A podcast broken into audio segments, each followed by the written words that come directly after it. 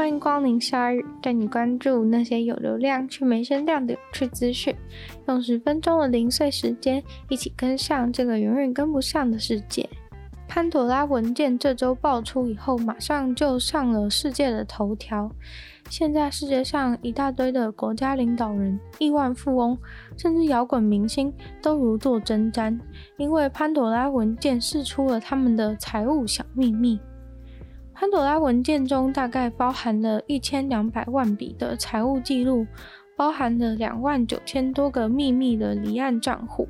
这次的内容大概是之前曾经泄露的巴拿马文件的两倍之多。这次遭殃的人有像是约旦国王阿卜杜拉二世、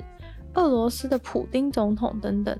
然而这几天令西方世界震惊的就是英国女王也牵涉其中。英国皇家资产是由女王来管理的，而女王似乎利用这些资金从一位颇受争议的人手上买下了九千万美金的房地产。这个颇受争议的人其实是亚塞拜然的总统。这个人的家族不止传出贪污，还被控诉贿选、侵害人权、各种贿赂，令人堪忧。但真正的问题其实是在于，这个女王管理的皇家资产并不是皇家私有的，皇家资产是与他们其他的资产分开管理的。在英国、威尔斯、北爱尔兰都有所属的土地和资产。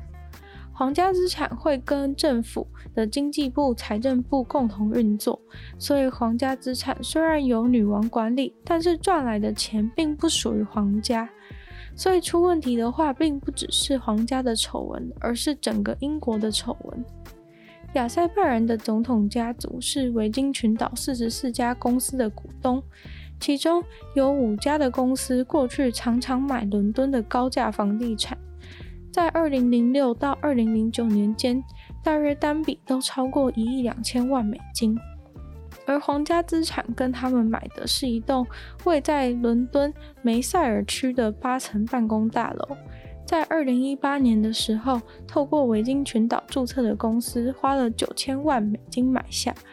当初亚塞拜然总统家族是在二零零九年以四千八百万美金买的。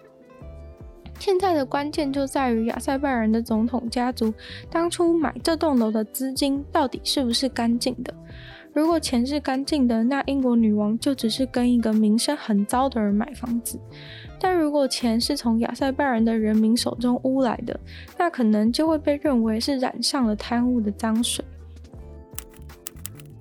养宠物的人必须评估的一件重要的事情就是经济能力。并不是说足以喂它吃东西的经济能力就足够，因为如果宠物生病的话，去看兽医是非常昂贵的。尤其是在台湾人类看病如此便宜的情况之下，时常会忽略医疗资源本来就是成本很高的事情。等到兽医告诉你价钱的时候，你才惊觉有困难的话，已经来不及了。在南韩，一位六十五岁的女子养了一只约克夏梗，长达十四年。因为狗老了，难免都有慢性病等等问题，所以他时常带狗狗去看医生。每次他带狗去看兽医拿例行的眼药的时候，都要负担两万五千韩元。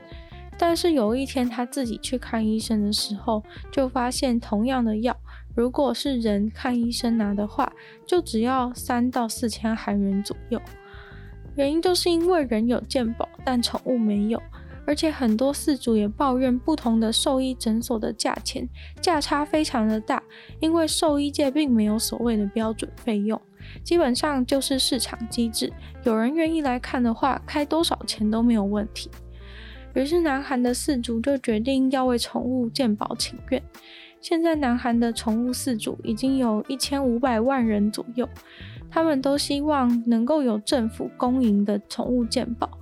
因此关于动物医疗开销的法案第一次在南韩国民议会当中被提出，试图让中央创办宠物医疗保险，然后中央地方政府都会拨一些资金。其实现在有些的地方，像是首尔、南扬州市，都有私人的保险公司有卖狗狗的保险。像台湾其实也有很多，但现在想推的这个政府的宠物保险是会包含很多基础的，像是疫苗、驱虫药、健检、结扎等等的。计划是有三十趴的费用由中央和地方政府来出。虽然宠物健保的事情是一个热门的议题，也的确有这个需求，但是值得辩论的是，拿所有纳税人的钱来补助养宠物的人，到底是不是一件合理的事情？但我觉得在这之前，还是必须要先重新定义宠物在法律当中的位置。活生生的宠物被定义成财产，却有健保的话，不是很奇怪吗？Google 正在法庭上努力的避免受到欧盟的五十亿美金的罚金。欧盟控诉 Google 使用 Android 在智慧型手机市场，来逼迫大家把 Google 当成预设的搜寻引擎，侵害市场机制。但 Google 表示，我们的服务只是单纯的很受欢迎而已。为了证明此事，Google 的律师团甚至准备了他们非常受欢迎的证据。那就是，即使当使用者在使用 Bing 的时候，最多人搜寻的关键字就是 Google，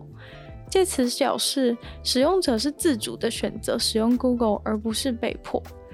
他们表示，Google 搜寻的市占率是跟消费者使用问卷的调查结果相同，九十五趴的使用者都自愿的使用 Google 搜寻，超过其他的搜寻引擎。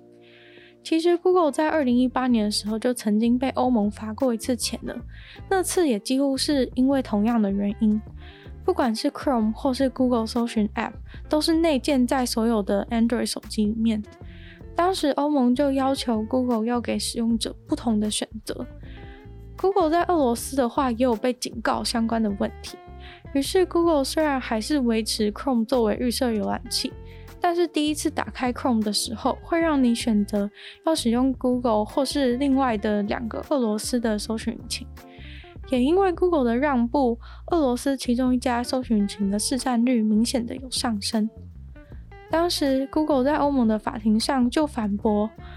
明明是给了大家更多的选择，为什么大家还是认为 Android 是在垄断？不过，欧盟拿出了数据跟他们说，因为你们用 Chrome 垄断的关系，在欧盟只有一趴的人会去另外下载别的浏览器。不过，整件事最令人印象深刻的，应该还是 Bing 最热门的关键字是 Google 这件事情吧。最近韩剧《鱿鱼游戏》在全球爆红的关系，所有公司的行销都想要跟这种现实世界的游戏沾上一点边。其中我看到最有趣的就属你上在日本举办的人生游戏。这个人生游戏当然是一点也不恐怖的那种，应该说根本就是比现实人生还幸福的游戏体验。总之，抽中能够来参加的参赛者会开着你上出的电动车 Kicks，快乐地享受他们安排的体验人生活动。在车上，你会使用他们提供的平板电脑上面的转盘，按照转到的内容前往指定地点，就有点像是大富翁那样子。总共有五十五格的人生游戏，历时三天，目的地设在了京都。在路途中提供了非常多好玩的活动，不过前提是你能够转到那个格子。其中就包含了静冈县的滑翔翼空中散步，或是体验京都的观光人力车，感受京都之美，还有去小野外这个神秘的非洲主题博物馆，里面可以吃到非常稀有的动物肉，例如鳄鱼肉之类的。好，虽然鳄鱼肉没有很吸引人，但是这个人生游戏还是感觉不真实的非常快乐，也算是跟鱿鱼游戏有关系的行销活动里面非常有趣的一个。今天的鲨鱼就到这边结束了。喜欢鲨鱼的朋友，记得帮鲨鱼分享出去。可以的话，在 Apple Podcast 留星星，写下你的评论。在任何有留言区的地方，也都欢迎大家写下对于鲨鱼新闻内容的想法，我都会再回复哦。那也可以去收听我其他的 Podcast，包含时间比较长的《女友的纯粹不理性批判》。或是新开的节目，听说动物都非常欢迎大家去收听。节目的连接都在资讯栏里面找得到。那也可以订阅我的 YouTube 频道，或是追踪我的 IG。那就希望鲨鱼可以在每周二、四、六顺利与大家相见。那我们就下次见喽，拜拜。